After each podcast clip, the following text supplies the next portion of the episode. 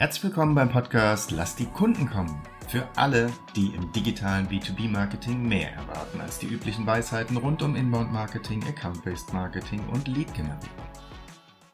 Hallo, herzlich willkommen wieder zu einer neuen Podcast-Folge Lass die Kunden kommen. Mein Name ist Michael Marose von der Firma Chain Relations und ich spreche natürlich wieder mit Thorsten Herrmann.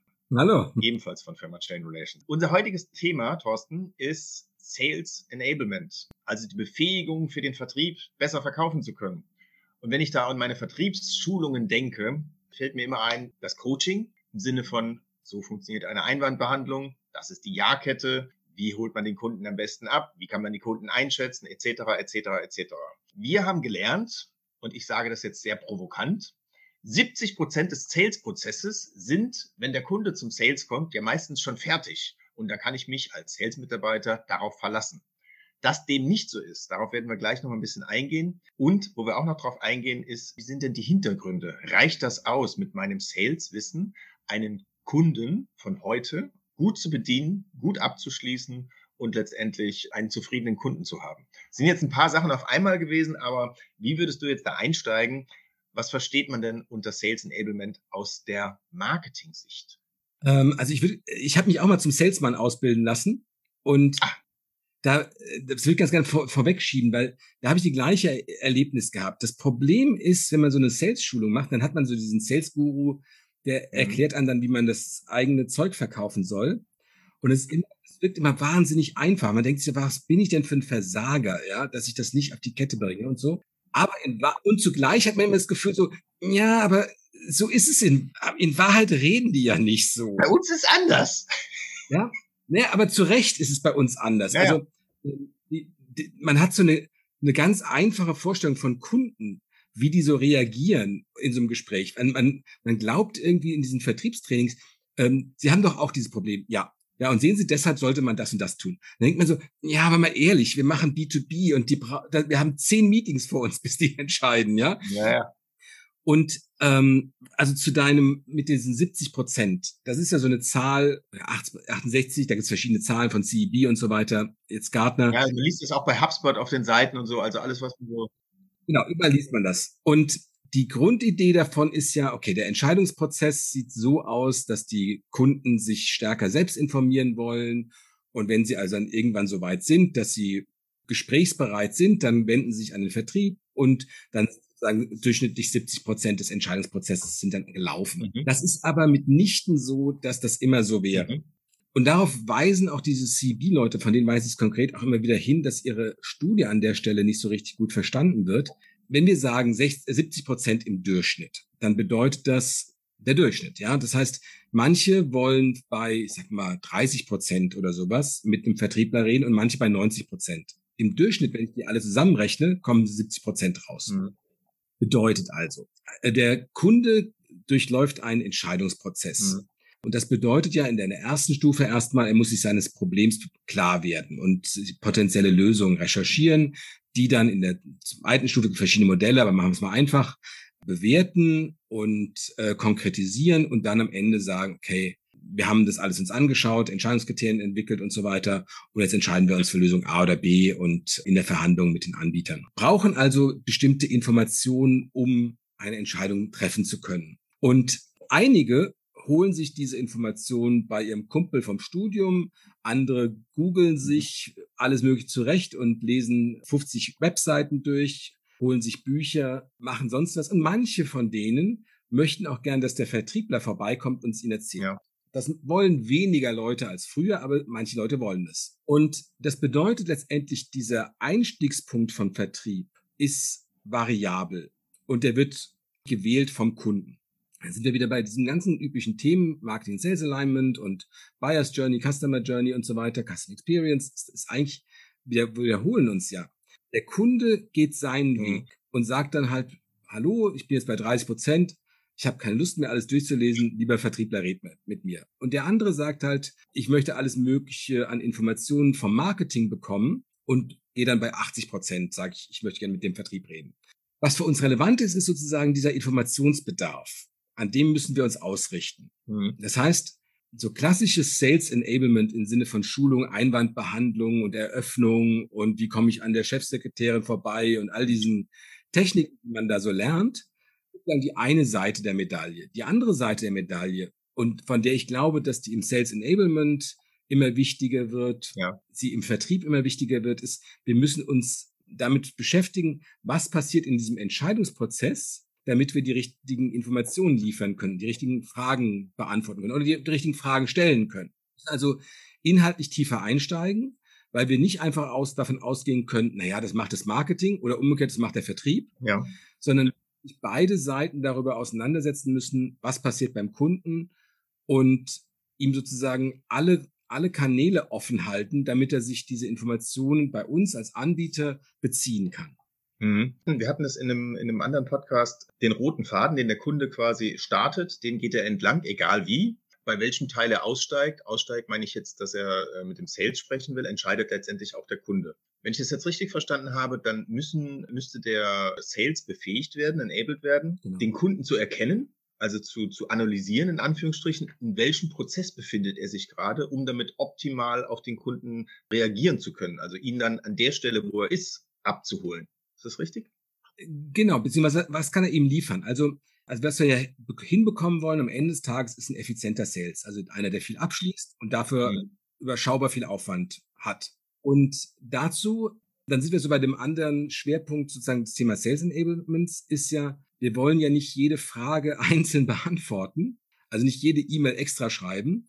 Es gibt ja ganz viele Fragen, die für viele dieser potenziellen Kunden relevant. Das können so technische Sachen sein, wie wie funktioniert eine Integration mit einem anderen Tool. Das können so rechtliche Sachen sein, wie ist es bei Datenschutz, wie ist es bei der Speicherung von Daten im internationalen Kontext, wie sind Zertifikate im Bezug auf Qualitätsmanagement. Also da kann man sich ja alles Mögliche vorstellen. Und diese wiederholbaren Inhalte, das ist was, was natürlich auch das Marketing gut zuliefern kann. Ja. ja, also Fragen im Sinne von Content zu beantworten wo ich dann sagen kann, ja, okay, lieber Kunde, du hast die, die Frage, ich schicke dir mal hier dieses White Paper, was wir erstellt haben, und du kannst es auch gerne deinen Kollegen weitergeben. Mhm. Anstatt, du hast diese Frage gestellt, ah, ich kenne diese Frage, ich beantworte die jetzt wieder für dich und dann mach damit, was du willst. Ja? Weil was ja immer unterschätzt wird, ist, dass hinter diesem einen Kontakt ein Entscheidungsgremium steht mit Leuten, die auch einen beschränkten Informationsstand haben mhm. und die unser unser Wissen, unsere Inhalte ja auch bekommen sollen. Ja, also, und ich habe ja nicht immer die Chance, dass da mir zehn Leute gegenüber sitzen, also jetzt im positiven Sinne ein Buyers Gremium da ist, was mich ausfragt und äh, mir Antworten gibt, mhm. sondern viel passiert ja dann halt auch noch in diesem Kontakt. Da ruft einer an und den kann ich dann enabled, in dem Fall Sales, im Sinne von einer wiederholbaren, auch richtigen natürlich, äh, Beantwortung all dieser Fragen. Mhm. Im B2C habe ich den Eindruck, haben das einige schon gut verstanden, sehr gut verstanden. Also ich habe mal, ich weiß gar nicht, wo ich da angerufen hatte, ob das jetzt Fernseherverkauf war oder sonst irgendwas. Auf jeden Fall ähm, wollte ich eine Frage beantwortet haben, bin auf die Webseite gegangen und dann stand da quasi dieses Ding, ja, typische, typische Fragen. Geben Sie Ihre Frage ein und die wird dann dadurch beantwortet. Also die haben das schon sehr, sehr komprimiert im B2C-Bereich. Und im B2B-Bereich ist es halt wirklich so, wie du sagst, der Salesman möchte sich individuell auf jeden Kunden einstellen und beantwortet individuell jede Frage. Der Nachteil, der sich daraus ergibt, ist natürlich eine Kostenfrage. Äh, Außendienst ist den ganzen Tag unterwegs und beantwortet dieselben Fragen. Aber Corona hat es ja auch gezeigt, das würde auch von zu Hause funktionieren, wenn man eine Zehn-Punkte-Liste hat und sendet die dann den Kunden raus. Wie wäre denn ein gutes Unterstützen? Du hast schon gesagt, okay, wir richten uns mhm. wieder am Kunden aus. Ist das wieder so das Ding? Wir schauen gemeinsam auf den Kunden, Marketing und Sales, um dem Sales bessere Werkzeuge an die Hand zu geben? Also ist es wieder dieser Weg? Am Ende des Tages ja, genau. Also wir geben dem Vertrieb an der Stelle sozusagen die Tools an die Hand, damit er den Kunden versteht, mhm. zuordnen kann. Wir haben schon mal über Marktsegmentierung geredet. Also mhm. was für einen Job hat derjenige? Also was will er erreichen? Also ihm sozusagen diese eine gute Basis geben, um den Kunden sehr schnell zu verstehen, einzuordnen, ihm dann zu helfen, okay, diese Art von Kunden bei der und der Art von Projekt, bei der und der Art von, von Produkt braucht folgende Informationen und diese ganzen Fragen zu beantworten, teilweise standardisiert zu beantworten im Sinne von Content übergeben, aber am Ende des Tages immer so ein bisschen diese individuelle Brillanz rauszunehmen. Also bei Vertrieblern ist es ja immer, da gibt es diese Zahlen, fünf Prozent oder zehn Prozent der Vertriebler, die machen irgendwie 80 Prozent des Umsatzes oder solche Sachen. Also ganz extrem eigentlich. Und der Rest, der mhm. macht halt so seinen, der hat halt irgendwie so seine Daseinsberechtigung.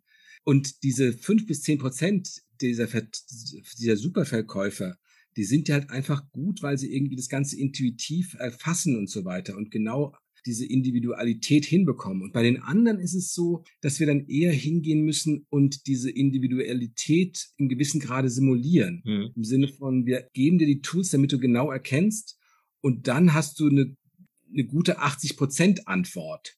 Ja, wo es jetzt nicht mehr so stark darauf ankommt, fragt dieser Vertriebler mhm. aufgrund seiner langjährigen Erfahrung und seiner individuellen Persönlichkeit, seiner Stärken und so weiter die richtigen Fragen, geht er auf alles ein, sondern vielmehr auf dieser thematischen Ebene eine Guideline geben. Also, und nicht nur irgendwie, wenn der Kunde mit dieser Frage kommt, dann bügel ihn mit dieser Einwandbehandlung nach dem Standard ab, weil das funktioniert natürlich auch bei diesen ultrakomplexen Sachen nicht.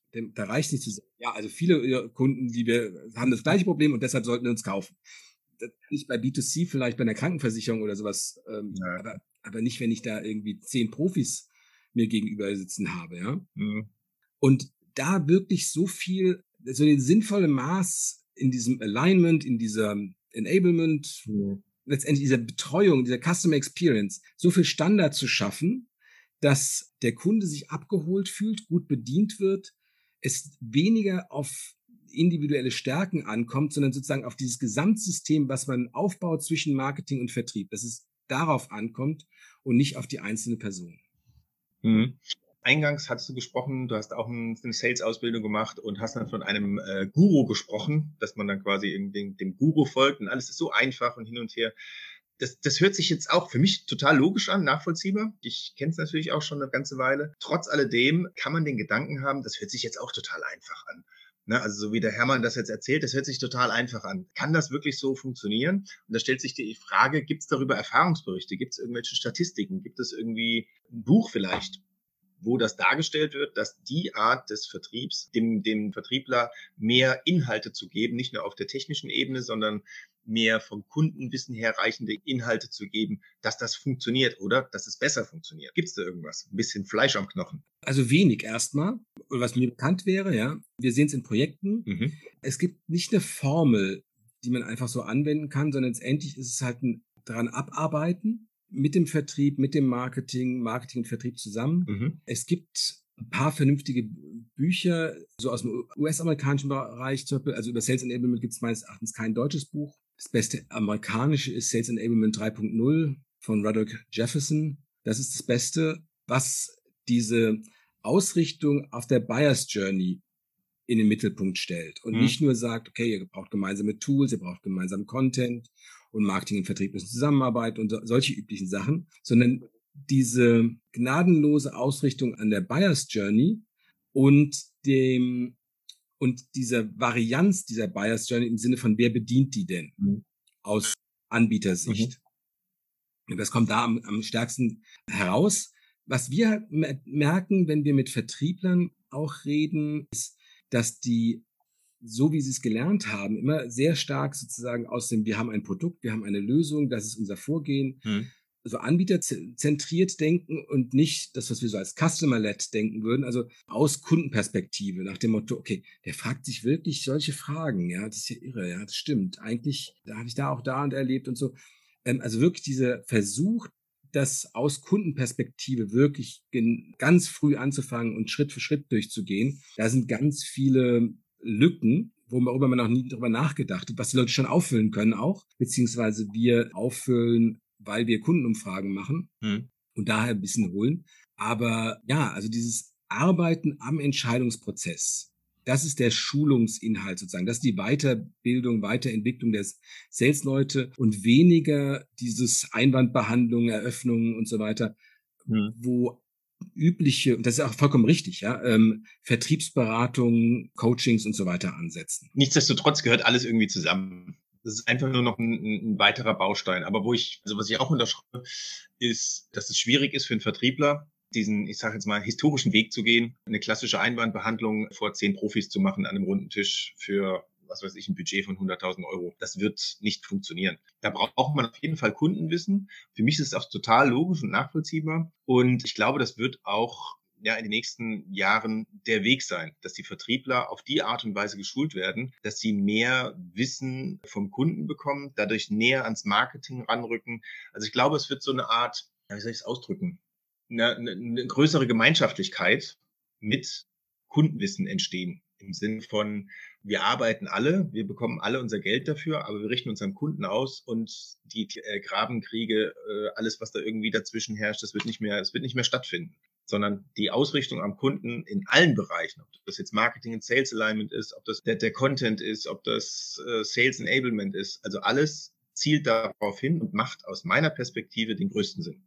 Das stimmt, alles genauso kann ich unterschreiben. Was zugleich noch passiert ist, dass wir uns alle darauf einrichten müssen, wenn wir wirklich Entscheidungsprozesse so unterstützen wollen, die teilweise nicht in einem eins zu eins Kontakt passieren auch, ja? Ja. Und die Kunden ja immer höhere Ansprüche haben nach dem Motto, beantwortet mir meine Fragen. Und, und nicht nach dem Motto, da kommt der Erste, der anruft, der sagt, wollen Sie sich einen Termin machen? Der Zweite, der anruft, äh, sind Sie eigentlich äh, gut genug, um mit uns zu reden als Anbieter und so, sondern wir müssen im Marketing und auch im Vertrieb viel stärker auf fachliche Diskussionen geschult sein. Hm weil wir nicht einfach sowas wegbügeln können im Sinne von einer Einwandbehandlung oder uns mit so Allgemeinfloskeln, so im Marketing-Sinne, viele unserer Kunden schätzen das und das oder wir sind der Marktführer für dies und dies, sondern wir müssen alle fachlich mit den Kunden arbeiten beziehungsweise ihnen fachliche Inhalte liefern. Mhm. Und das ist, glaube ich, die Herausforderung auch für viele Marketingleute, aber auch für Vertriebsleute,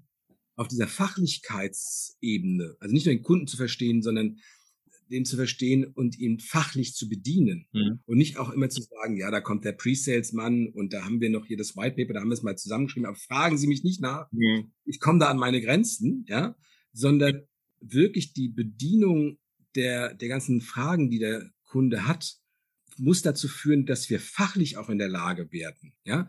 Sales Enablement nicht nur das Verstehen im Sinne von, ja, wir haben ein paar Tools, dann so ein paar Contents und Ansonsten werden wir geschult als neue Mitarbeiter und all das, was alles in sich richtig ist, ja, sondern mhm. auch wirklich auf eine fachliche Ebene kommen, dass wir mit Leuten, die auf der anderen Seite für IT-Sicherheit zuständig sind, reden können und da wirklich lange bestehen können, bis wir natürlich an irgendeiner Stelle dann auch noch irgendwelche Fachleute dazuholen können. Ja? Mir geht's ja immer darum, dass es, da gibt's dieses zarte Pflänzchen, dieser Kunde interessiert sich jetzt für uns. Und überall da, wo ich es schwer mache, ja, und das ist auch auf dieser fachlichen Ebene der Fall. Gibt es eine gewisse Wahrscheinlichkeit, dass der Sales verloren geht?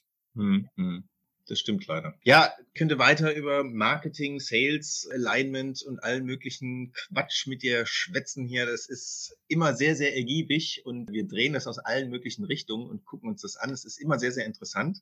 An der Stelle würde ich gerne, freue mich auf den nächsten Podcast, wenn es wieder heißt, lass die Kunden kommen und freue mich auch wieder mit dir darüber zu diskutieren und freue mich auch schon auf das nächste Thema. Einen schönen Tag, Thorsten. Alles klar, danke. Ciao, ciao. Schön, dass Sie heute eingeschaltet haben bei Lass die Kunden kommen. Sollte Ihnen der Podcast gefallen, freuen wir uns über eine 5-Sterne-Bewertung. Dies hilft anderen, diesen Podcast auch zu finden. Wenn Sie Fragen, Anregungen oder Themenvorschläge haben, kontaktieren Sie uns gerne über www.chainrelations.de. Chain Relations in einem Wort. Sie können sich direkt mit Thorsten Hermann auf LinkedIn vernetzen, ihm folgen und dort an spannenden Themen teilnehmen. Thorsten schreibt man ohne H und Hermann mit zwei R und zwei N. Jetzt sagen wir Tschüss und auf Wiedersehen bis zum nächsten Mal.